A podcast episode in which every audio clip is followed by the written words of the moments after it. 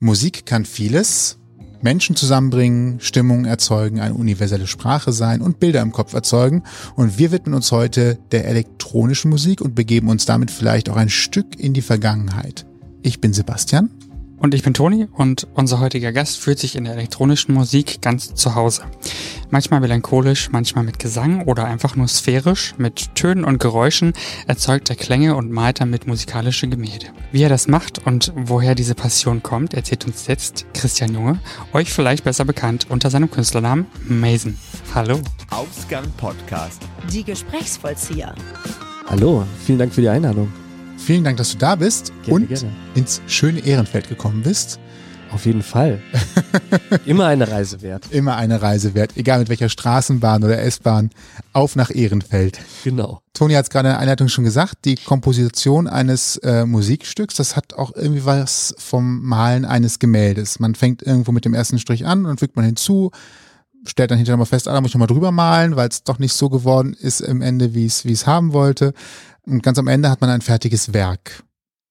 Gibt es da ein zu viel? Kann man ein Werk kaputt optimieren? Oh ja. Auf jeden Fall. Also das Witzige ist, wenn du das jetzt auch so beschreibst, dass es zumindest bei mir so ist, wenn ich anfange, habe ich keine Ahnung, was daraus wird. Also man hat ja mal so die romantische Vorstellung, jemand hat eine, eine Eingabe und setzt sich dann hin und spielt es am Klavier ein und nee, also bei mir nicht. Zumindest, äh, also bei mir entsteht viel durch, durch Ausprobieren erstmal. Also meistens fange ich jetzt zum Beispiel mit Synthes an und gucke erstmal, welchen Sound finde ich cool, welche Melodie könnte klappen. Und ehrlicherweise weiß ich am Anfang nicht mal, ist das ein langsames Ding, ist das ein schnelles Ding? Das, das entwickelt sich peu à peu. Und dann baut man das auf. Und dann irgendwann kommt ein Punkt, den du gerade meintest, wo man tatsächlich zu viel machen kann und wo man das Ding überladen kann. Und ja, das ist doof. Das kann doof sein am Ende. wenn du gerade den Prozess so beschreibst, hätte ich als jemand, der noch nie Musik komponiert hat, irgendwann das Problem, fuck, was habe ich eigentlich gerade eben nochmal gemacht, was so cool klang? Äh, und wie komme ich dann nochmal hin? Weil ich habe es mir jetzt gerade nicht aufgeschrieben, nicht notiert. Hast du direkt irgendwelche Geräte angeschlossen, die das notieren, was du da vorher gemacht hast? Also MIDI kann man ja zum Beispiel im Computer mit festhalten oder ähnliches. Oder ist das dann, hast du einfach ein besonders gutes musikalisches Gedächtnis? Nee. Also in der Regel ist es so, dass man, man, man verfolgt natürlich nur Idee, wenn man, wenn die cool ist. So. Und dann, dann baut man das weiter auf und manchmal denkt man, oh, wow, ja, geil. Und das, das passt noch und, und der Beat passt gut und dann mache ich noch irgendwie die Bassline. Und manchmal wird aus einer guten Idee auch nix. Und dann, vielleicht auch, wenn man dann zu viel macht oder weil sich eine falsche Richtung entwickelt. Und das ist ja sowieso so ein bisschen das Ding beim Produzieren, dass du, dass du verdammt viel für die Tonne machst. Das ist, das kostet eigentlich die Zeit. Also ich habe mal so ein Interview gelesen mit Giorgio Moroder, einer so 80er großer Produzent. Der hat das eigentlich ganz gut beschrieben. Der hat gesagt, ich schreibe 100 Songs, davon schaffen es maximal 10 auf, auf irgendeinen Träger und einer davon kommt groß raus. Und das, der Aufwand ist eigentlich gar nicht so sehr, zumindest bei mir jetzt auch, diesen einen Song zu produzieren, sondern die anderen 20 Stücke, die es nicht geschafft haben. Die du auch vielleicht komplett durchproduzierst bis zum Ende und auch sogar ins Mastering noch mit reinnimmst, aber die dann halt nicht kommen, weil du sagst, nee, ist es nicht. Oder nach zwei Wochen denkst, nee, ah, nee. Haben die eine Chance, aus dem Giftschrank wieder rauszukommen und irgendwann vielleicht nochmal recycelt Oh, zu schwierig, werden? schwierig. Der Giftschrank, der ist, äh, der hat eine dicke Tür. Nee, das, das passiert tatsächlich schon mal, aber ganz selten. Also viele Songs schaffen es ja auch nicht dahin und dann, was halt super viel Spaß macht, ist, oder der Spaßfaktor, finde ich, ist, wenn man rumprobiert und eine gute Idee irgendwie so anleiert und die raushaut und ein bisschen dazu rumklimpert und das macht richtig Bock. Aber diese Idee dann im Arrangement dann komplett zu machen, die Feinheiten, das ist halt dann halt Arbeit. Und deswegen glaube ich, hat jeder, der produziert, wahrscheinlich 100 coole Ideen in seinem, ich nenne es immer nicht Giftschrank, aber in irgendeinem Ordner, die da halt rumdümpeln und man hört die immer wieder durch und denkt, ah, aus dem könnte ich vielleicht doch nochmal was machen oder, oder halt Wenigstens ein Sample? Selber Sample von etwas, was gar, nicht jemand wusste, dass jetzt gerade gesampelt ist aus einem vorherigen Werk, das nie zur nie Veröffentlichung gemacht. gekommen Das ist. habe ich noch nie gemacht. Also ich sample mich tatsächlich selber eigentlich nicht, nee. Aber wäre vielleicht das- mal eine Idee. Wäre das überhaupt selber gesampelt, wenn es nie veröffentlicht war, sondern nur als fertiges Werk im, äh, in der, im Ordner, der nie benutzt wurde, hängt? Ja, vielleicht. Oder, oder vielleicht Teile daraus, dass man sagt, die Hook oder die Bassline oder den, den Drum. Das, das kann aber tatsächlich mal passieren, dass man sagt, das wird, das, das wird nix so. Aber der, der, ba der Drum Bass, weiß ich nicht, der, der Rhythmus ist super. Den nehme ich jetzt mal für was anderes. Aber auch das ist super selten, weil, ah, das ist so, so aufgewärmt. Das hat so was Aufgewärmtes da habe ich keinen Bock drauf. Dann denke ich immer, nee, lass jetzt den, den alten Scheiß mal da liegen und dann mach lieber komplett neu und das macht irgendwie mehr Spaß, als irgendwas zu verwenden und das versuchen umzubauen. Heißt aber, um das Gemälde-Thema nochmal kurz aufzugreifen, äh, so wie Van Gogh, einfach mal 50 verschiedene Sonnenblumenbilder nebeneinander malen, äh, immer das gleiche, nur halt nochmal, vielleicht jetzt mal rote und dann grüne, das wäre jetzt nicht so dein Ding. Das passiert, nee, also 50 ist ein bisschen viel. Also sehr naheliegend. Und was ich auch sagen möchte, natürlich gibt's immer irgendwelche Sachen, die Ja. sich wiederholen, aber so nah aneinander liegen, dass man sagen würde, das wäre jetzt aus einer Serie oder Doch, Reihe. das, das, also was ich schon mal mache, ist, wenn ich jetzt zum Beispiel beim Gesang, dass ich mal eine Version mache mit einer, mit zwei Tönen tiefer oder sag, da kommt jetzt mal eine Variation rein und dann vergleiche ich die, das passiert schon mal, aber dann sind es eher so ein, zwei, drei Variationen. Okay, ja. Auf die 50 bin ich da noch nicht gekommen. Ich glaube, da muss man auch wirklich gut drauf sein. Zeit, noch mehr Zeit haben. Hast du da für dich so einen Prozess, der da jedes Mal abläuft? Läuft das immer gleich ab? Setzt du dich, weiß ich nicht, Klavier ist ja so dein Hauptinstrument, habe ich gelesen. Setzt du dich da wirklich hin, ganz bewusst, sage ich mal so, wie andere Menschen, die morgens um acht, neun im Büro sitzen und anfangen? Oder kommt das zwischendurch, wenn's, wenn du gerade den Impuls verspürst, das zu machen? Also wenn ich nur nach Impuls gehen würde, dann würde ich wahrscheinlich wesentlich seltener produzieren. Das heißt, man muss sich tatsächlich auch zwingen. Das ist nicht immer schön, aber das, das kommt halt auch schon relativ häufig vor. Also viel Zeit verbringst du auch damit zu sagen, ich, ich, ich probiere was und wie ich gerade schon sagte, du produzierst für die Tonne und du gehst halt dann auch an vielen Abenden, also oft mache ich es abends, weil da so ein bisschen so die Mut irgendwie dafür da ist oder mehr da ist bei mir, geht man abends nach Hause und denkt, ja, wieder nichts geschafft. Und das ist auch das, finde ich, so das Schwierige an dem Kreativen. Das, das kreative Arbeiten ist halt, kann man nicht vergleichen mit einem, mit einem Bürojob. Da ist es total befriedigend. Da hast du eine To-Do-Liste, die arbeitest du ab und dann, dann gehst du am Ende zufrieden nach Hause. Und beim kreativen Arbeiten ist das halt gar nicht. Und das ist manchmal auch verdammt unbefriedigend. Aber dann kommt halt wieder ein so ein Tag, wo vielleicht sogar aus Zufall, weil du oder auch schon super häufig gehabt, dass ich einen, einen Fehler hatte, also dass ich mich verspielt habe oder irgendwas falsch gesetzt habe und dadurch ist was mega cooles entstanden und dann gehst du wieder nach Hause und denkst, yes. Aber dann ist die goldene Regel, schlaf danach drüber und hörst dir am anderen Morgen nochmal an. Und wenn es dann immer noch geil ist, dann dann könnte es was werden. Das heißt, man hat aber auch sehr vielen Tunnelblick, wenn man in der Produktion ist. Ich stelle mir nur gerade vor, du sagst, man hört lieber noch einen Tag später nochmal nach, dann ist man halt so drin und hat gerade so Ah, das, den und du denkst, oh, geil, das ist super und du bist euphorisch in dem Moment und das kommt halt auch echt vor, dass du am anderen Tag dann reinhörst und denkst, nee, nee, nee, komm, mach das mal, tu's, das Was? kommt in den Giftschrank. Ah, schlimmer Kater, ganz schlimmer Ja. Kater, glaube ich. Ja, genau, das ist, das ist ein Kater. Also, Das ist, das ist traurig oder man zeigt es auch anderen Leuten hin und wieder mal. Ne? Also es ist immer so ein schmaler Grad an die, die Meinung anderer Leute. Also man hab da auch immer so Leute, die ich bewusst dann einsetze oder ich weiß, wen ich wofür fragen kann. Und wenn du dann sagst, ey, das, das, die Nummer ist geil, oder? Jetzt hör mal rein und ich sag mal selbst so. Und der, der andere sagt, ah, schwierig. Dann ist das, dann tut das richtig weh. Das tut richtig weh. Aber das, das brauchst du auch. Also du brauchst auch Leute, die dir sagen, nee, lass mal, das, äh, oder mach mal das und das anders. Sind, sind das Leute, die auch Musiker sind oder ganz äh, was anderes tun? Also ich könnte mir vorstellen, dass jemand, der jetzt gar nichts damit äh, zu tun hat in dem Sinne, keine Be Berührung mit deiner Arbeit an sich, dass ähm, der vielleicht anders hört als jemand, der dein Kollege ist und auch Elektro macht, sage ich mal so. Also es sind natürlich alle so aus dem Freundeskreis, die frage und unterschiedlich. Also ich frage manchmal bewusst Leute, die selber elektronische Musik hören und manchmal auch bewusst Leute, die das nicht hören, um zu wissen, die Person, die elektronische Musik jetzt nicht hört, aber okay findet, die kann mir dann wiederum sagen, wie reagiert jemand auf Spotify, wenn das vielleicht hört und, und gar nicht so in, in, mit der Musik verbandelt ist, aber das interessiert mich halt auch. Also ich gucke dann halt immer so ein bisschen wenig Frage, aber man muss halt auch dann auch tatsächlich Leute fragen, die dann auch eine ehrliche Meinung geben und da muss man mit umgehen.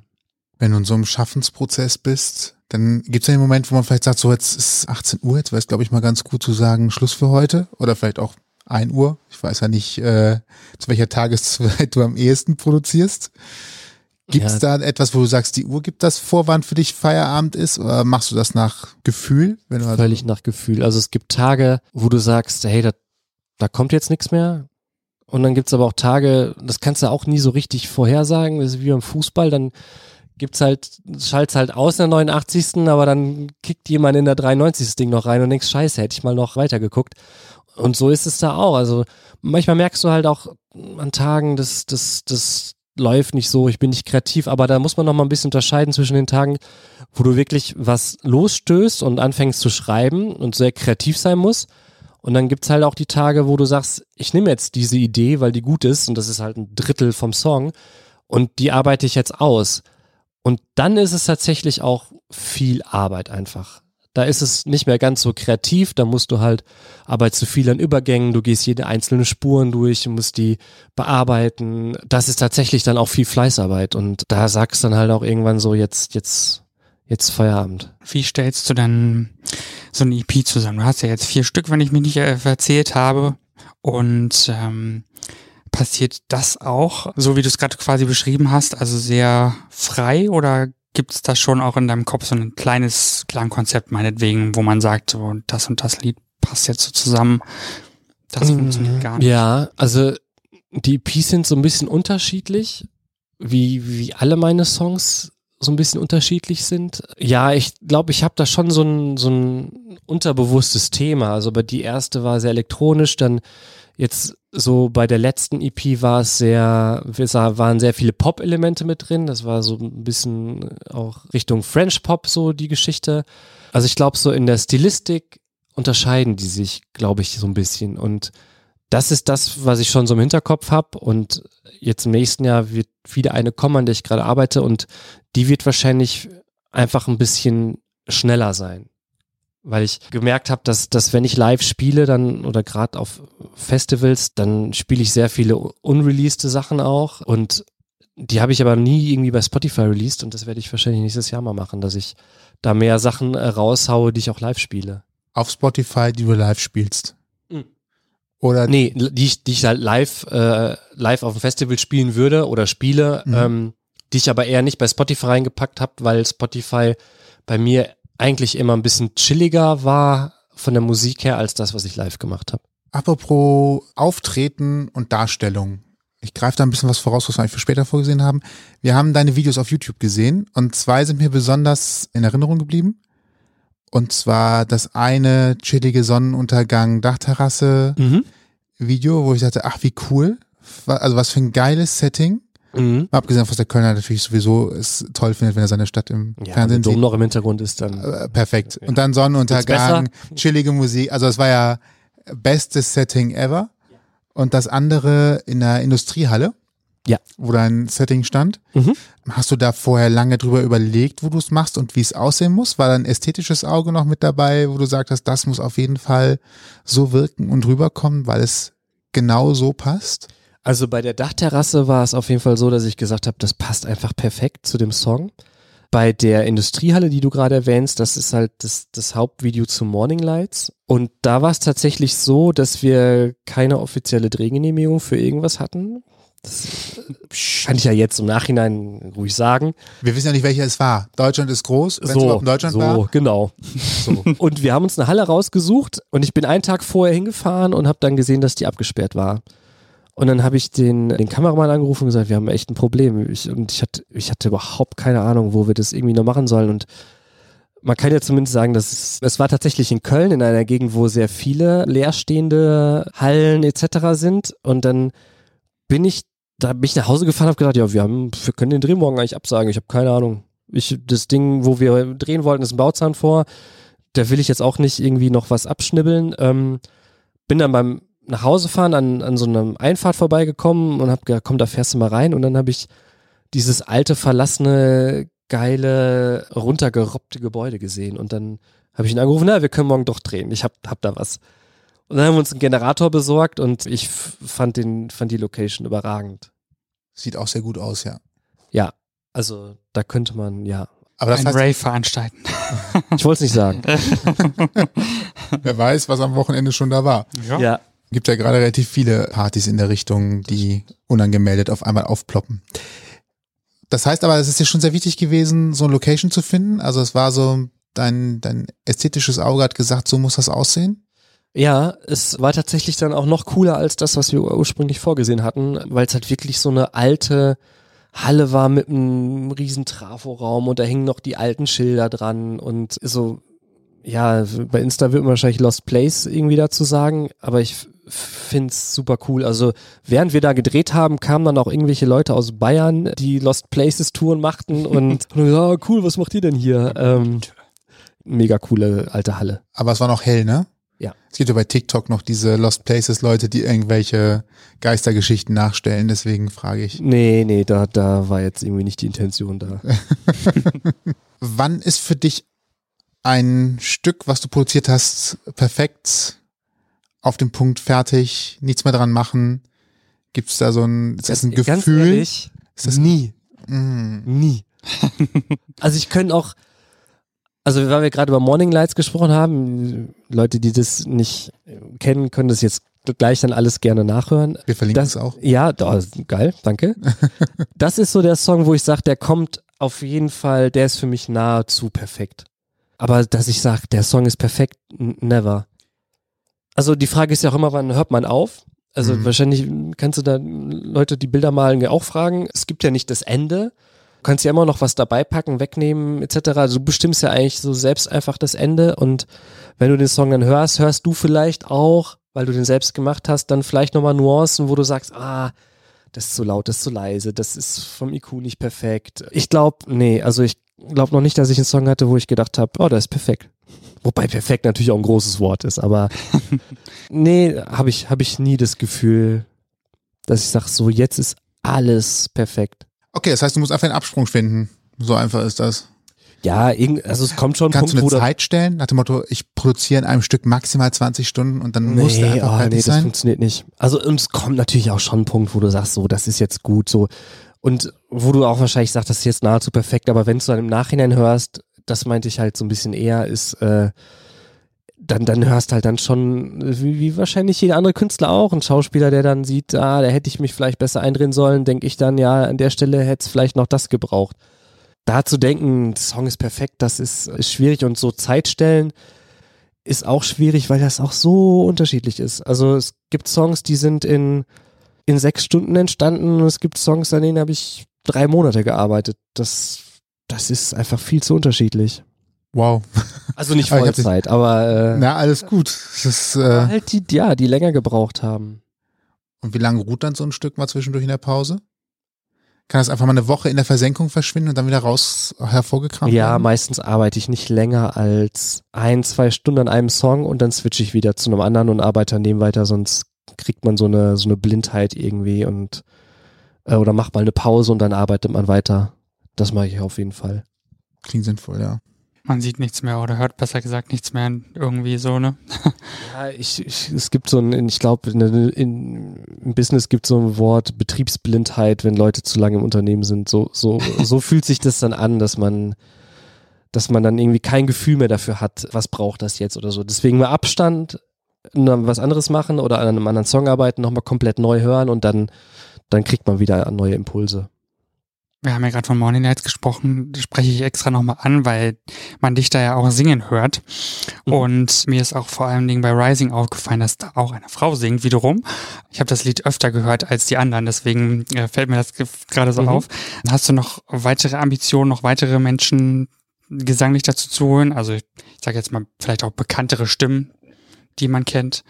Gibt's da so, Also aktuell nicht. Auf der Rising EP habe ich tatsächlich mit anderen Sängern zusammengearbeitet oder auch, ähm, auch Samples genommen und die dann bearbeitet. Und seit der letzten EP ist dann die Entscheidung gefallen, dann, weil ich ja auch so ein bisschen aus dem Gesang heraus komme, das wieder alles selbst zu machen. Dass ich jetzt mal irgendwann mit jemandem was zusammen mache, das klar, das schließe ich nicht aus, das ist gerade nicht geplant, aber würde ich auf jeden Fall machen.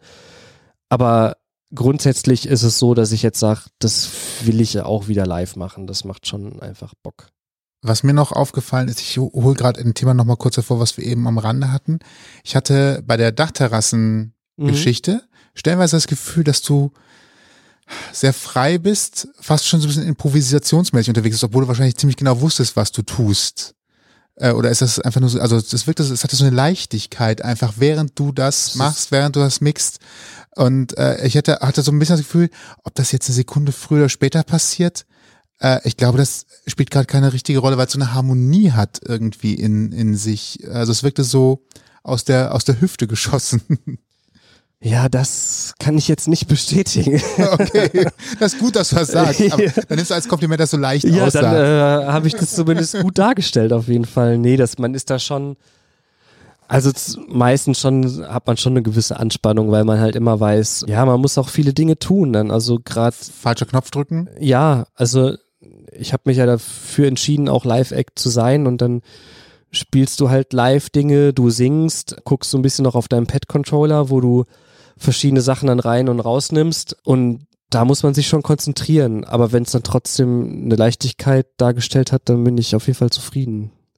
Aber es macht auch schon Spaß und gerade auf der Dachterrasse, war- das war jetzt auch kein One-Take, sondern wir haben es auch ein paar Mal gemacht und irgendwann. ir- Was? Ja, ich spoiler jetzt. was, Enttäuschung? Aber das, jetzt sagst du noch im Hinterher, dass das eigentlich ein, ein Greenbox ist. Stimmt, wir waren eigentlich im Studio. Genau. Das waren Also Teams- Den, den Dom das- haben wir extra mit Photoshop noch oben drauf. Das wurde in gesetzt. Teams äh, einfach aufgezeichnet. Ja, Ja, richtig. genau. Teams. ja, genau. Mit Zoom. Ja, ja, genau, war ein Das war ein. Corona, war ein Ja. Corona-Video. Nee, dann wird man natürlich auch mit jedem Take ein bisschen lockerer und dann wirkt das wahrscheinlich auch ein bisschen entspannter. Auf jeden Fall im Flow gewesen. Vielleicht, Ja. ist das, vielleicht ist das auch eher der Begriff, der ein bisschen besser passt. Also so im, das passte halt, man hat das Gefühl gehabt, okay, Ja, das Setting passt super zum Song. Der So- Song ist ja auch so ein bisschen flowig. Ja, das fand ich auch, passte einfach, war stimmig. Das ist einfach perfekt. Sonnenuntergang, Köln, Ja, genau, Dachterrasse, genau, richtig. entspannter entspannte Musik. Du kannst dich da, also es war auch wirklich so eine Szenerie, ich, ihr müsst euch das Video anhören, ihr merkt das schon. Oder ansehen, vor allem das Fall. Video. Das ist so eine richtige Szenerie, wo man halt sagt, äh, erstens, wenn man Köln kennt, es gibt diese Orte tatsächlich. Ja. Und es ist das Ding, wo du einfach dich mit einem Getränk deiner Wahl, gerne auch alkoholfrei, ich werde sie gar nicht zum Alkohol aufrufen, aber daneben setzt und dann einfach gemeinsam mit Freunden bei der Musik den Tag ausklingen lässt. Also es ist so ein richtig schönes, entspannt und Ja. dieser Tag kann nicht schlecht enden. Es haben auch Leute unten im Innenhof gestanden und gesagt, wir sollten ein bisschen lauter machen. wir haben es auch genossen. Also alles richtig. Ihr merkt schon Harmonie und es Harmonie passt pur. einfach. Es passt einfach. Also ähm, von daher äh, auf jeden Fall anhören und ansehen. Wann war für dich eigentlich klar, dass du elektronische Musik machen möchtest und produzieren möchtest vor allen Dingen auch? Du hättest ja auch einfach eine Gitarre nehmen können und gibt ja viele Künstler mit Gitarre, die einfach deutschsprachig singen und das Oder als Setting Klavier. für sich gefunden haben, auch Klavier, ja. Äh, Also dann sagen wir auch direkt äh, Udo Jürgens, Reinhard May, alles so ein bisschen in der Schlagerrichtung, aber wäre auch ein Weg gewesen, den man hätte gehen können. Du hast dich für elektronische Musik entschieden und durchaus mehr zu produzieren. Ich muss gerade, Entschuldigung, ich muss gerade an, an, an deine Unterhalter denken, die mit Keyboards vor Autohäusern stehen. Das war, war weit weg. Klingt ein bisschen Udo respektlos, Jürgens sorry. Steht, nie- Udo Jürgens steht, glaube ich, nicht. Nein, Klavier. Udo Jürgens steht nirgendwo mehr, der ist ja leider Ach verstorben. ja, stimmt. Oh, Ja. In peace. das wird nicht besser. Also, Er ein bist du zur großer elektronischen Musik gekommen? Ich weiß gar nicht, wann das so, ob ich da, ich weiß, ich kann es dir gar nicht sagen. Das War es ist der schon, Computer? nee. Also, ich habe es halt immer selbst gehört und, also ich habe ja noch eine, eine Vergangenheit davor. Also ich habe halt verschiedene Sachen, also so Klavier gespielt und, und gesungen und Klarinette war ich so mein Hauptinstrument damals. Cool. Ja, ja, habe ich mittlerweile auch wieder eingebaut. Und irgendwann habe ich das einfach mal so probiert und dann war ich dabei. Also es gab jetzt gar nicht so den Punkt, wo ich sage, so ab jetzt, das war der Auslöser. Ich habe es einfach mal gemacht, dann habe ich es auch, das war so 2012, 2013 und dann habe ich es sehr lange ruhen lassen, weil ich damals war auch, das war eher so eine Jobgeschichte, glaube ich auch. Und dann habe ich es 2018 erst so richtig wieder aufgenommen und dann aber, dann aber, dann aber richtig, ne? Volldampf. Volldampf. Und was hat dich dazu bewogen, dann wirklich 100% in, in die musikalische Richtung zu gehen und das komplett zu machen? Also ich habe das andere ja gar nicht, gar nicht abgeschrieben. Also ich, also das Singen ist jetzt wieder dabei, die Klarinette ist jetzt wieder dabei und wahrscheinlich auch live demnächst mal wieder dabei. Oh, cool. Ja, also natürlich muss immer so ein bisschen der Rahmen passen, aber die Kombination aus elektronischer Musik und Klarinette ist dann doch cooler, als ich dachte, muss ich sagen. Wie willst du das live machen? Heißt das, dass du einfach Samples vorbereitet hast oder ist das dann so ein Mix aus, das wird eingespielt und das kommt live dazu oder wie, wie macht Ja, man also das am wenn du, wenn du, da sind wir wieder beim Alleinunterhalter, wenn du, wenn du alleine bist und, und live spielst, dann kannst du natürlich auch nicht alles live machen. Das, das geht einfach nicht. Du musst dich so ein bisschen entscheiden dafür, was, was machst du live. Dann gibt's natürlich vorgefertigte Sequenzen, die du dann auch schon natürlich laufen lässt und ähm, nimmst aber die Sachen dann raus, also so mache ich zumindest, Hm. die ich dann live spiele. Also da ist dann kein, der, der Gesang kommt dann live, die Synthes kommen live. Oder halt dann die Klarinette. Und wenn ich die Klarinette natürlich in der Hand habe, kann ich nichts anderes machen, weil ich dann beide, beide Hände brauche. Da würde der Rest dann tatsächlich laufen und die Klarinette käme halt live. Dafür ist der Effekt der Klarinette, glaube ich, echt. Ja, vor allem mit Effekten, so mit Hall und sonstigen Effekten, was man da so machen kann, das klingt schon, klingt schon cool. Ganz kurz, äh, nur schon mal für diejenigen, die Bock haben, Termine finden wir wahrscheinlich auf deiner Homepage, die wir gleich noch durchgeben und Also ich bin noch in Gesprächen, ist noch nichts, noch keine Termine raus, aber ich glaube jetzt so Dezember, Januar dann, oder am besten bei mir Instagram, das ist immer, da kriegt man das immer alles mit. Das ist auch jetzt immer interessant. Ich habe die ganze Zeit immer groß, also ich habe gerade mal so frei offene Veranstaltungssachen gesehen, also nichts in Räumen. Äh, jetzt denke ich aber gerade bei Dezember und Januar eher an geschlossene Räume wahrscheinlich, oder? Ich spiele tatsächlich gar nicht im Winter. Also ich, ich, also ich persönlich war schon nicht so ein Clubtyp. Mhm. Also ich war selten in Clubs. Und ich finde auch, also ich schließe das auch nicht aus, in Clubs zu spielen und, und es könnte auch durchaus cool sein, aber ich glaube, dass meine Musik besser ins, ins Offene passt. Unter offenem Himmel, also auf Festivals, weil im Club ist es dann doch meistens eher ein bisschen härter und eher ein bisschen mehr Techno und meine Musik passt einfach besser auf Festivals und da fühle ich mich auch viel wohler. Ich habe auch die ganze Zeit nur Assoziation mit draußen gehabt. Ja, also Passt tatsächlich. Ja, also entweder Festivals oder so im, im Rahmen vielleicht auch von kleinen Konzerten. Da passt das dann auch mal, dass man eine Klarinette mal auspackt oder so. Aber im, ja, im Club wird bestimmt auch mal wieder vorkommen, aber sehe mich eher bei, auf Festivals. Was hast du denn in deiner Anfangszeit so gehört an elektronischer Musik? Das interessiert mich. Oder Was ich selbst damals gehört das- habe. Hm, Genau. Was war so deine Einstiegsdroge sozusagen? Also ich war nie so der harte Techno-Fan. ich habe tatsächlich, das kommt jetzt, ploppt jetzt aber auch nochmal so auf, Christian Löffler zum Beispiel viel gehört. Umso cooler fand ich, dass, dass, dass, mit dem ich jetzt auch in Kontakt bin, weil er mich zu seinen, in seine Favorites-Liste gepackt hat. Das war für mich wie so eine, wie so eine Segnung. also in, bin ein riesen Monolink-Fan. Also alles, was so ein bisschen elektronisch mit Musik, Monolink spielt ja dann Gitarre dabei, in die Richtung geht, da bin ich ein Riesenfan von. Und hast du Vorbilder für dich, Nee. wo du sagst, da gucke ich mir was ab oder das- die finde ich cool? Gar nichts? Nee. Also ich habe vielleicht Leute, die, die mich beeinflusst haben, aber ich kann nicht sagen, dass ich, dass ich, dass ich Vorbilder habe. Und ich, ich, ich sehe mich auch gar nicht in so einer, in so einer Schublade. Finde ich schwierig. Also es gibt bestimmt Songs von mir, die kann man in, in, in ziemlich enge Schubladen reinpacken, aber will ich gar nicht. Und ich habe auch Bock, die Leute zu unterhalten und dann muss es auch nicht alles gleich klingen. Deswegen mache ich auch viel Downtempo, also langsamere Sachen, mache aber auch bis 130 BPM von der Schnelligkeit hoch. Also ich will da gar nicht so in ein, ein Fach geschoben werden. Deswegen habe ich jetzt auch niemanden, wo ich sage, der ist mein Vorbild, aber bestimmt ganz viele, ähm, die mich beeinflussen. Dann kann vielleicht der eine oder andere auch Einflüsse erkennen, wenn er denn möchte. Am Ende des Tages ist ja sowieso alles von irgendwo vielleicht schon mal irgend, irgendeine Art und Weise ähnlich da gewesen. Ja, also wir haben im Vorgespräch ja gerade so länger über Spotify geredet und eigentlich mache ich alles das, was Spotify nicht mag. Also unterschiedliche Dinge, unterschiedliche Längen, unterschiedliche Sounds. Ähm, der Algorithmus mag es natürlich, wenn du sehr ähnlich produzierst, direkt mit dem Refrain reingehst, hast meistens die gleiche, weiß ich nicht, drei Minuten oder alles vier Minuten. Und da bin ich halt total unterschiedlich. Manchmal wird es zwei Minuten, manchmal wird es fünf Minuten und manchmal wird es schneller und langsamer. Aber früher war es ja auch so. Ich meine, wenn du früher auf ein Rockkonzert gegangen bist, dann wurden da auch Balladen gespielt und schnelle Songs gespielt. Und das, das lebe ich so ein bisschen auch weiter. Und es muss ja nicht alles durchgängig in 120 BPM durchfließen. Ich finde es eigentlich immer ganz cool, wenn sich mal ein bisschen was ändert. Vor allen Dingen hast du ja, wenn du danach gehst, ja schon einfach von vornherein die Schere im Kopf und ähm, ne, limitierst dich auch in deiner Kreativität einfach total, finde ich. Wenn du jetzt schon sagst, so ich muss das jetzt nach Schema X produzieren und dass es in diese Nische da reinpasst. Ne? Ja, also es gibt ja aber, wenn ich jetzt zum Beispiel Def Punk nehme oder so, die haben ja alles gemacht. Die haben ja auch Songs von zwei bis zehn Minuten und da lief halt auch mal ein Loop fünf Minuten oder dann, weiß ich nicht, Lose Yourself to Dance, glaube ich, heißt die Nummer. Das ist eine reine Akustiknummer, da spielt eine Band. Dann haben die wieder natürlich dann ihre elektronische Musik gemacht. Mega unterschiedlich, aber geil. Einfach coole Musik. Du hast gerade Spotify angesprochen. Der Mechanik ist ja schon so, dass man bezahlt wird, nachdem 30 Sekunden angespielt worden ist. Wenn du einen 5-Minuten-Titel hast, gibt es genauso viel Geld, wie wenn es ein Zwei-Minuten-Titel ist. Ja.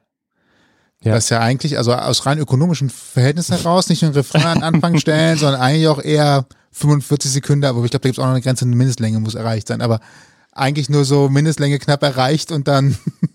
ja, es gab ja mal diesen Typen, der sich irgendwelche Geräusche aufgenommen hat, die alle 31 Sekunden gedauert hat, hat sich 1000 Premium-Accounts angelegt, die durchgehört und war Millionär nach ein paar Monaten. Okay, krass. Also du brauchst nur die 30 Sekunden, der Rest. Aber Spotify, ich hab, ich hab's nicht schwarz auf weiß, aber man weiß es eigentlich, Spotify trackt natürlich auch, wenn die Leute abspringen. Also wenn, wenn die jetzt checken, die Leute springen meistens bei 40 Sekunden ab, dann findet der Algorithmus das auch doof. Das heißt, du würdest dein eigenes Lied äh, damit eigentlich kaputt machen, wenn du so einen Mechanismus hättest, der einfach einen Titel für nur 35 Sekunden anspielt, weil der Algorithmus sagt, ja, der Titel scheint nicht so cool zu sein, weil die Leute springen nach 35 Sekunden Ja. raus, obwohl er drei Minuten lang ist. Aber ich bin da ganz Rock'n'Roll, ich achte nicht drauf. Ich, ich, ich bin sogar so dreist, ich mache noch Intros, was Spotify ja gar nicht mag. Da ist ja eigentlich immer Refrain nicht länger als zwei, zwei Minuten 30 mittlerweile am besten. Also mir würde es bestimmt helfen, wenn ich es tun würde, aber nee.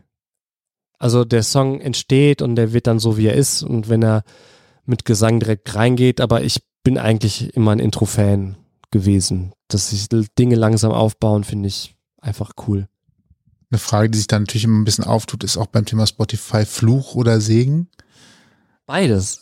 Ja, ich fürchtete, dass das Scheiß kommt. Antworten, ne? Aber ja, ich ahne, warum. Ja, es geht nicht anders. Es ist, es ist einfach so. Wenn du früher eine Band hattest und hast eine CD gebrannt und hast die verkauft für 10 Euro an deine 50 besten Kumpels, dann hast du 500 Euro. Da brauchst du bei Spotify eine ganze Weile für, damit du auf diese 500 Euro kommst. Aber bei Spotify hast du halt die Möglichkeit, dass die ganze Welt deine Musik hört. Und ja, so viele Hörer, wie ich jetzt hab, hätte ich natürlich nie gehabt, wenn ich gesagt hätte, ich mache CDs und, und fahre von Stadt zu Stadt. Wahrscheinlich wäre ich da hörermäßig nicht so weit gekommen. Ja, es ist, es ist Publikum beides. kommt es ist, dummerweise zum CD-Verkauf auch nicht in diese Industriehallen, wo man eine coole Location hat und dann was? präsentiert, ne? Dann Das, äh, Kriegt jetzt man die mal- CD nicht jetzt, verkauft. Jetzt, okay. Das wäre doch mal. Die gar nicht mitnehmen müssen, ja, okay.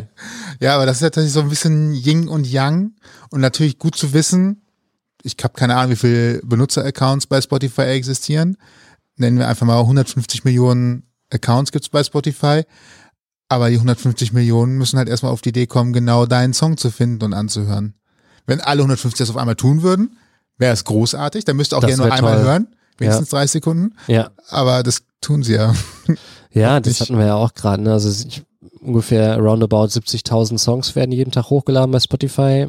Da geht's halt erstmal darum, überhaupt mal rauszustechen, dass man, dass man gehört wird. Allein das ist schon, dass man überhaupt Plays bekommt, das ist schon, schon ein harter Kampf. Ja, da aufzufallen ist, glaube ich, wirklich schwer. Ja. Ja, du musst viel tun, du musst, du musst so den Marktschreier machen, so ein bisschen auch, ne? Und sagen, hier bin ich, hab einen neuen Song und das machen aber ganz viele und man hört jeden Tag äh, von, von, oder jeden Freitag zumindest, Release ist ja immer freitags, von Leuten, die neue Songs rausbringen, die unfassbar gut sind. Also es, es gibt viele gute Künstler, die sehr unentdeckt sind. weil der Markt einfach so voll ist. Ist der Markt voll, weil es einfacher ist, inzwischen zu produzieren, als vielleicht noch vor 25 Jahren, wo man eine 8-Spur-Bandmaschine brauchte? Boah, gute Frage. Also ich glaube, die Anzahl der Leute, die Musik machen, ist wahrscheinlich nicht, weiß ich nicht, ist eine gewagte Theorie. Nicht wir, viel wir höher. machen ein bisschen Kaffee, Kaffee, ja, Küchentisch, Satz- äh, Kaffeesatz lesen, genau. Küchentisch, Ja, ja. äh, in unserer Studie. Bibliothek hier. Ja. Ähm, ja. welches Bier? Äh, Ich habe keine Ahnung. ähm, aber die Leute, die releasen, die sind natürlich um ein Vielfaches höher. Also die Chance, da würde ich sogar, da würde ich gar nicht mehr in die 80er gehen. Selbst vor zehn Jahren war das noch anders. Mittlerweile kannst du ja ohne ein Label alles innerhalb von kürzester Zeit releasen. Das wird an alle Stores verteilt und zack, bist du online. Also das kann ja jeder.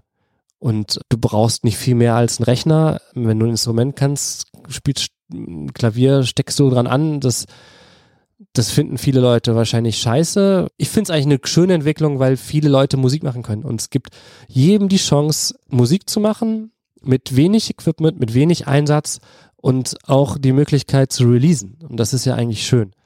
Aber es macht natürlich die Situation auf dem Markt schwieriger. Klar. Wie entdeckt man denn heute neue Musik? Tatsächlich von, oh, kurz Audiokommentar. Christian lehnt sich zurück. Ja, weil ich da selbst selbst echt schlecht bin und da viel zu wenig mache und eigentlich viel mehr recherchieren müsste und ich aber voll in der Spotify-Bubble gefangen bin und schon immer auch neue Musik höre und mir auch neue Impulse hole, aber das halt echt verdammt oft das ist, was Spotify mir reinspült aufgrund meines Nutzerverhaltens und das ist eigentlich schade.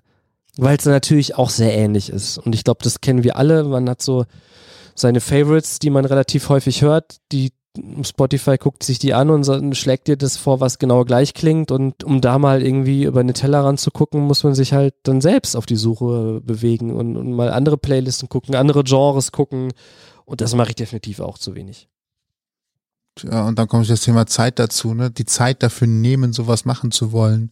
Fällt mir gerade einmal, müsste noch mal 20 sein, ist so ein schöner Titel, den es hier im Kölner Karneval gibt, aus anderen Gründen. Aber auch da hatte man noch mal mehr Zeit. Da war, Musik. war nicht Playlist der Grund. Da war nicht Äh, Playlist der Grund, aber die Zeit zu haben, sich eine eigene Playlist zu kuratieren, in einem Leben, wo man auch andere Geschichten äh, viel machen muss und man ja eigentlich einfach nur Ja, und vielleicht Musik auch mal in den Genres suchen, in denen man nicht so sucht und, äh, und nicht das nehmen, was Spotify einem unten vorschlägt und sagt, das gefällt dir dann bestimmt auch. Ähm, oder auch mal wieder mehr Musikmagazin lesen und gucken, was gibt's Neues auf dem Markt. Das wird ja alles viel weniger leider. Also mal in die Polka-Sparte gucken und dann schauen, welche Ja, Rolling Stone ist, glaube ich, ein Musikmagazin und dann gibt's noch Musik-News, Musikwoche und Ja, es gibt Bravo. Auch, gibt auch. du nennst jetzt viele, um nicht Werbung zu machen, ne? Ja, Ach, es gibt verdammt viele Blogs, auch viele, viele kleine, die sich da un- unfassbar viel Arbeit machen, ohne damit zu verdienen. auch interessant, dass es auch so ein Segment ist, wo man so viel machen kann, aber dann kein Geld damit verdienen kann. Ne? Ja, da sind wir wieder bei der Kunst. Da ist es halt einfach ein bisschen schwerer, Geld zu verdienen. Hm, Ich habe gedacht, mit der Kunst und der Leidenschaft, also Leidenschaft, die Leidenschaft, das Aha. wäre irgendwie anders und nicht, dass alles am Geld immer hängen muss. Ja, ich glaube, Geld ist bei den meisten wahrscheinlich auch gar nicht der Treiber. Wenn Geld der Treiber wäre, würde man sich wahrscheinlich einen anderen Job suchen. Aber es ist natürlich schön, wenn die viele Arbeit, die man da reinsteckt, entlohnt wird. Und es wäre auch schön, wenn die ein bisschen einfacher, schneller und besser entlohnt wird als das, was gerade passiert. Also im Bereich von 0, ich weiß es gar nicht bei Spotify, ich glaube 0,3 Cent. Das heißt, bei drei Plays kommst du auf einen knappen Cent. Das ist halt überschaubar. Die Stille kommt daher, dass man sich das gerade mal auf der Zunge, Wir, wir bemitleiden uns auf, kurz der, selbst. Auf der Zunge zergehen lassen muss. Ähm, ja, da braucht man schon mal eine Million, wenn man wenigstens sagt, heute gäbe es mal eine Tasse Kaffee, so nach dem Motto, ne? Ja. Wenn du dann größere Künstler nimmst, die dann, wo dann auch Labels hinterhängen, oder das muss ja nicht jetzt gerade größere Künstler sein, aber gerade bei den größeren, Vertrieb hinterhängt, Management hinterhängt, ein Label hinterhängt, eine PR-Agentur, die auch alle was vom Kuchen abhaben wollen, dann bleibt beim Künstler im Schnitt, glaube ich, ungefähr 10% hängen von diesen 0,03 Cent. Und dann kann man sich halt drüber streiten, ist das eine faire Entlohnung? Die rhetorische Frage hat sich hoffentlich jetzt jeder selber Ja, beantwortet. War jetzt bewusst gesetzt. Also kaufen wir lieber alle deine Titel bei. Wo kaufe ich eigentlich heute noch Musik? Außer bei Ja, aber die meisten wahrscheinlich bei, bei iTunes und Amazon hätte ich, oder Apple hätte ich jetzt gesagt, ne? Werden die meisten wahrscheinlich downloaden. Mhm. bleibt da für einen Künstler mehr hängen? Also natürlich mehr als drei, okay, 0, mehr als 0,3 Cent. Aber ist das Ja. jetzt etwas, was sich Nicht, nicht, nicht alles, ähm, da verdient natürlich noch der Anbieter und die Plattform mit, aber ähm, da bleibt dann schon ein bisschen mehr hängen. wenn man also einen Künstler supporten will, eine Möglichkeit ist die Nacht über, wenn man es nicht nutzt, äh, auf Dauerschleife einen Titel äh, durchlaufen lassen. Aber der andere Fall wäre einfach, spar dir die Arbeit und die Energie. Wir achten ja auf Energiesparen und lad dir einfach Stimmt. den Titel äh, bei iTunes gegen einen kleinen Obolus runter. Wäre eine Möglichkeit. Also ganz generell Also- gesprochen natürlich auch dich, aber auch andere Künstler, weil sie davon mehr haben. Das oder, liebe Hörer, jetzt jeden Abend, bevor ihr schlafen geht. Ich, äh, ich werde eine Playlist anlegen. Die einmal Play, bitte darauf achten, dass die in Schleife läuft und dann, äh, nee, genau. Alles, was, was mit Hören zu tun hat, hilft dem Künstler. Klar. Und ich verstehe auch, tust ja selbst auch nicht. Warum sollte ich mir eine MP3 downloaden, wenn ich es in Streamingdiensten bekomme? M macht für mich selbst auch, als ich früher noch aufgelegt habe, klar, da habe ich es mir downgeloadet, weil da brauchst du, da wollte ich auch rechtlich immer sauber sein. Aber das ist für mich schon fast einer der wenigen Gründe, mir eine MP3 downzuladen. ganz kurz den Einschub, weil du ihn aufgemacht hast. Ich glaube, es ist etwas, was vielen gar nicht bewusst ist und ich weiß es auch nur, weil ein Freund auch DJ ist und genau diese Thematik davor herrscht. Man darf nicht einfach, also zumindest offiziell, selbst wenn man angemeldet ist und so weiter, jede beliebige Quelle nutzen, um mit diesem Titel aufzulegen. Also mit Spotify aufzulegen wäre zum Beispiel, glaube ich, gar nicht richtig Nee, sondern erlaubt. du brauchst eine legale Quelle, wo du den Titel erworben hast.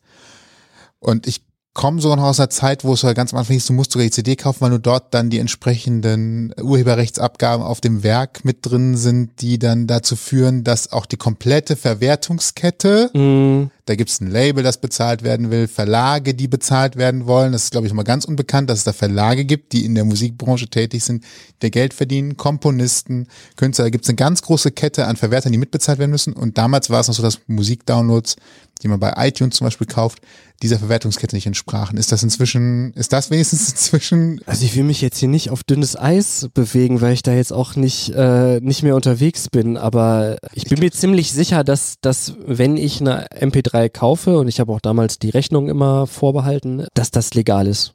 Ich glaube, da ich mir gab es irgendwann sicher. so einen DJ-Vertrag oder irgendwas mit der GEMA oder so. Genau, du hast halt, Ja. genau, richtig. Also wenn du DJ bist, machst, musst du einmal einen kleinen, Be- relativ kleinen Betrag zahlen. Das ist die Berechtigung, dass du das dann darfst und ähm, du musst dann aber vorweisen können, dass die Dinger gekauft sind. Dann ist das okay. Das nur mal so, weil ich glaube, es ist vielen auch gar nicht bewusst, dass wenn man sowas ernsthaft richtig macht, dass da auch noch ein kleiner bürokratischer Teil dran hängt, weil ich glaube, Landorf würde einfach jeder denken, ja gut, habe ich auf der Platte, woher auch immer, spiele ich ab und dann ist gut. Ja, Und- und, das, das Witzige ist ja auch, ich muss da ja selbst auch drauf achten. Also ich bin ja auch bei der GEMA, das heißt, der GEMA gehören die Rechte an den Songs oder die treten zumindest dafür ein. Das heißt, ich muss auch gucken, dass ich meine GEMA zahle, wenn ich meine Songs spiele. Das ist ja auch irgendwie verrückt, aber äh, gehört halt zur Richtigkeit dazu. Tja, YouTube to MP3 Converter zählt halt nicht, ne? Schade. ja, richtig, richtig. Aber wichtiger Punkt, ja. Ja. Du musst, äh, du musst übrigens eine EP mit Einschlafmusik machen, ist mir gerade eingefallen. Fa äh, ist ein Fanwunsch jetzt von mir, ja? Okay. Ach so. Ob du ja, das irgendwann mal machst? Ja, ja, mit ganz vielen Rausschmeißern. So ganz, ganz Ja, langsame. Dinger. So, so Playlists zum Einschlafen ist, glaube ich, schon, schon ein Thema. Ich habe ja jetzt sogar äh, in Corona guckt man sich diese Meditations-Apps ja nochmal genauer an. Und da gibt's ja richtig viele, die halt wirklich Playlists haben zur Entspannung, Einschlafen und so weiter. Manche mit Sprache, manche auch einfach nur als Musik zur Entspannung, zum Runterkommen. Ich glaube, wenn man das direkt auf Spotify anbietet, dann spart man sich die Gebühren bei diesen Apps und hat's dann direkt da, ne? Die, also Fun Fact jetzt an der Stelle, Ja. die erste Playlist, in der ich jemals in Spotify aufgenommen wurde, die offiziell war, war Beruhigung von Hunden. Geil. Und da wusste ich nicht so richtig, ob ich mich drüber freuen sollte, aber die Playlist lief gut. Ich habe einige Plays bekommen. Anscheinend gibt's super viele nervöse Hunde da draußen. Aber das war tatsächlich meine allererste offizielle Playlist. Äh, Hundeberuhigung. Und diese Einschlafgeschichten, ich weiß, also was ich ja geil finde, sind diese neuen, also so Animationen, die, sich- die dich so müde machen. Weiß ich, so ein Pendel, was so durch irgendwie, kennt ihr das? Nein, noch nicht gesehen. Aber Ich muss zeig's euch gleich. Aber ja, gerne, aber nach dem Podcast können wir nicht während der Aufzeichnung einschlafen. Nee, ist jetzt ist ja noch kein Thema, aber es gibt so ganz so Animationen, die dich beruhigen sollen zum Schlaf. Mhm. Die würde ich dann, glaube ich, eher wählen als eine Playlist. Äh, Übrigens noch, noch ein interessanter Fun Fact. Du siehst, in welche Playlist du hinzugefügt worden bist. So, an dieser Stelle, äh, liebe Hörer, wenn ihr Songs in eine Playlist äh, steckt und die laufen zumindest mal drei, viermal durch, sehen die Künstler die Playlist, also zumindest den Namen. Und das ist immer verdammt witzig, muss ich sagen.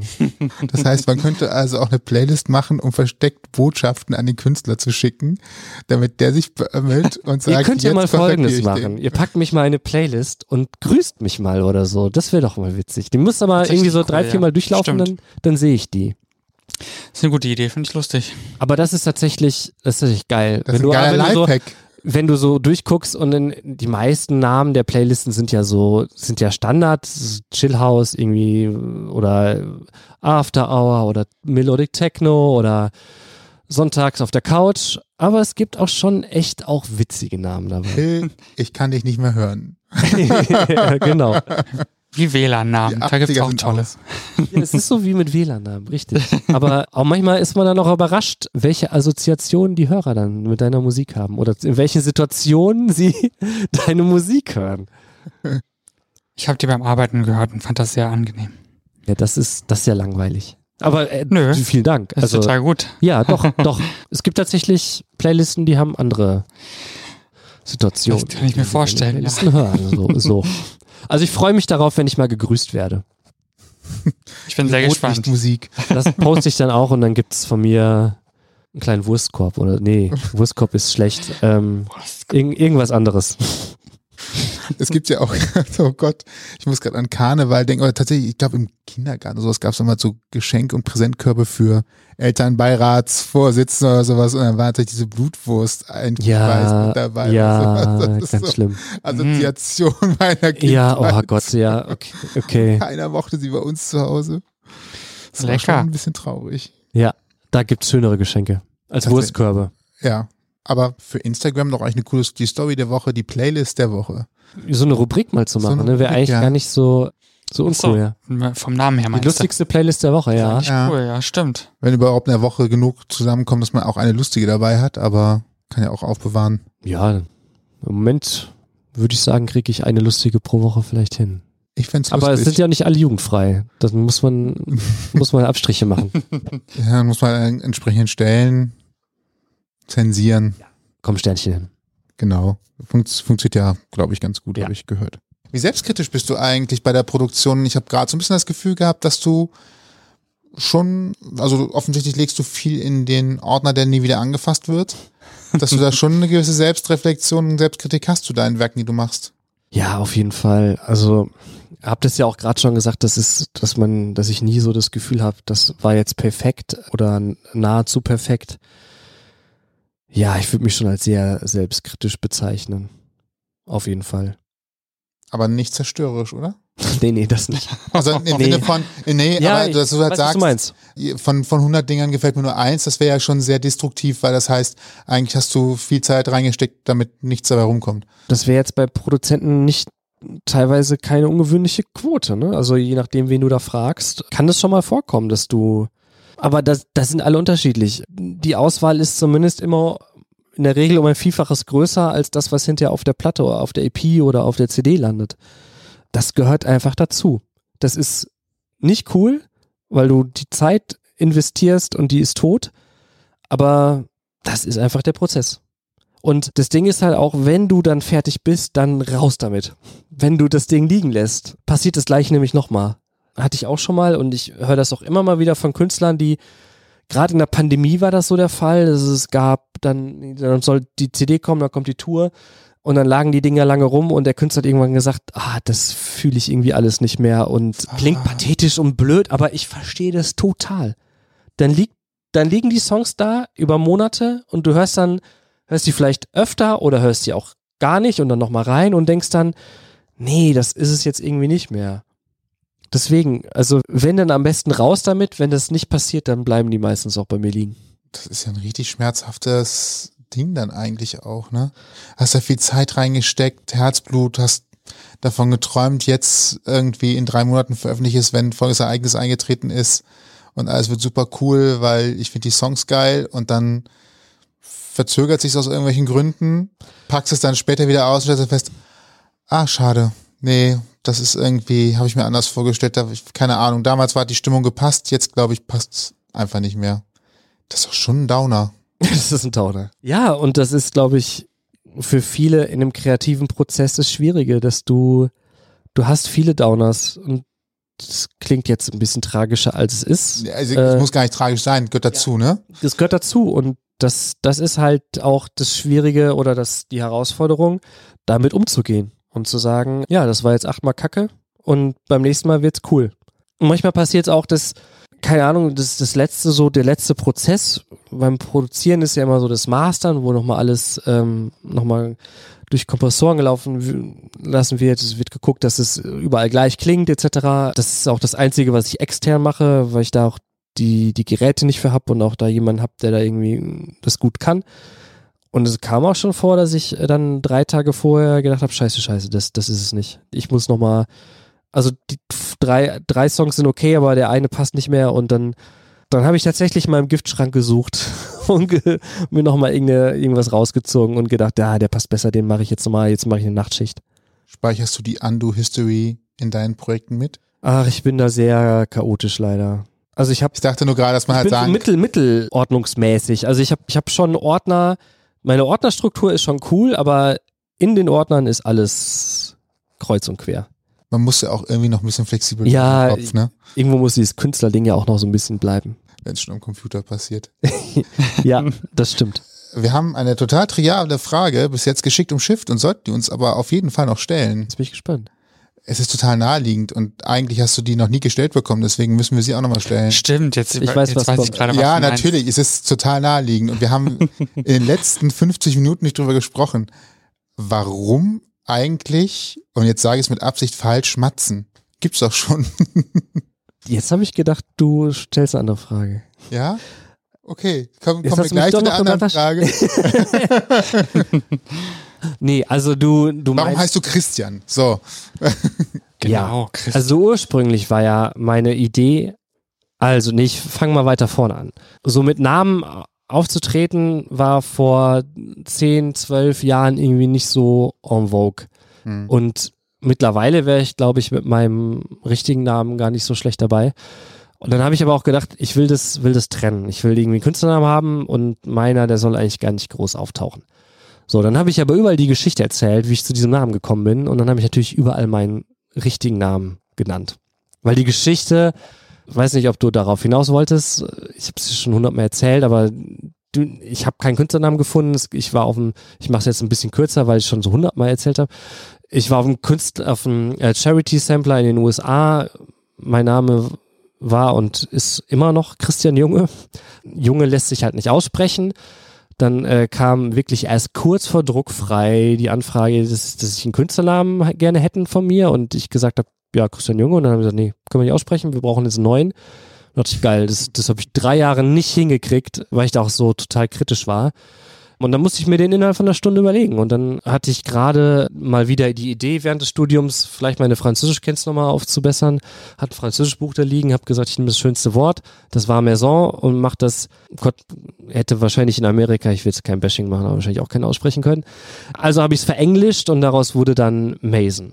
Und deswegen, erst war es M-A-Z-O-N geschrieben, dann bin ich aber in Konkurrenz zu Amazon gegangen, weil egal was, wenn du bei Google Mason M-A-Z-O ein, eingegeben hast, kam eigentlich immer, ah, du meintest Amazon. Und deswegen war ich quasi unsichtbar im Netz. Und dann habe ich mir überlegt, dass ich es auch gar nicht so cool finde. Und dann habe ich, kam mir irgendwann die Sache mit dem Apostroph in den Kopf, weil es phonetisch gleich klingt, aber die Gefahr natürlich besteht, dass irgendwelche Leute Matzen sagen.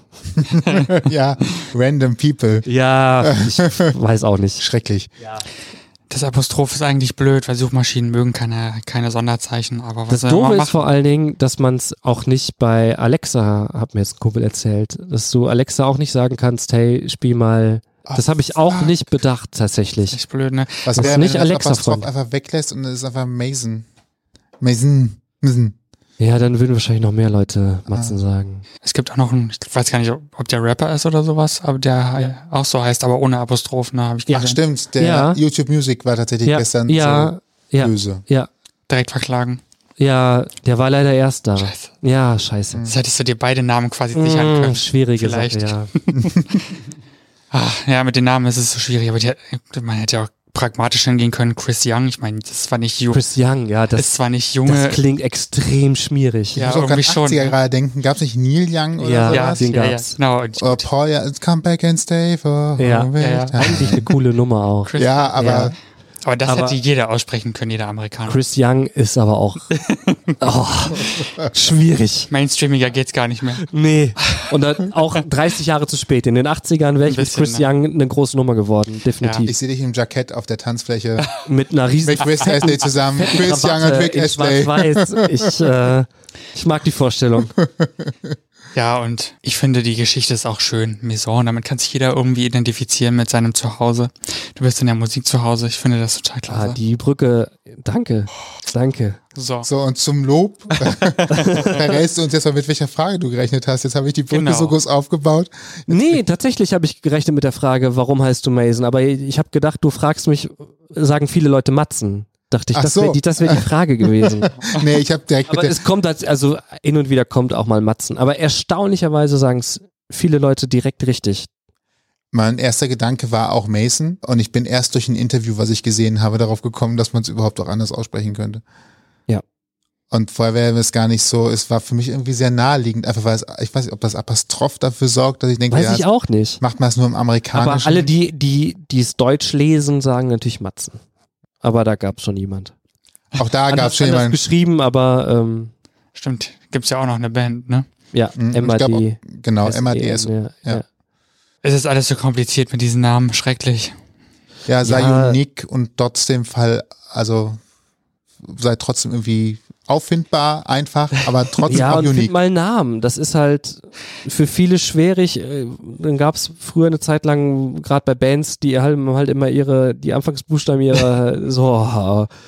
Und dann, dann gibt es so Leute, die nennen sich 50 Cent, wo jeder sagen würde, hast du einen Schatten? So kannst du dich nicht nennen. Und auf einmal wirst du erf sehr erfolgreich damit. Hättest du doch mal Chris Young genommen. kannst, du unter. Pseudonym? Ich überleg da nochmal. kannst jetzt unter Pseudonym als Chris Young noch andere Musik machen. Ja, ich, wenn ich Ghostwriter Schlager. werde für andere, dann. Schlager. Ja. mit, den, mit den. Schulterklappen, mit den Schulterpolstern und dem äh, mit der großen Krawatte. Mach doch Elektroschlager. Ihr merkt schon, es wird albern. Macht ja, macht ja Alexander Martin schon, muss man. Ich wollte gerade, ich, ich habe gerade nach dem Namen gesucht. Ja. Elektrolor nennt er es ja.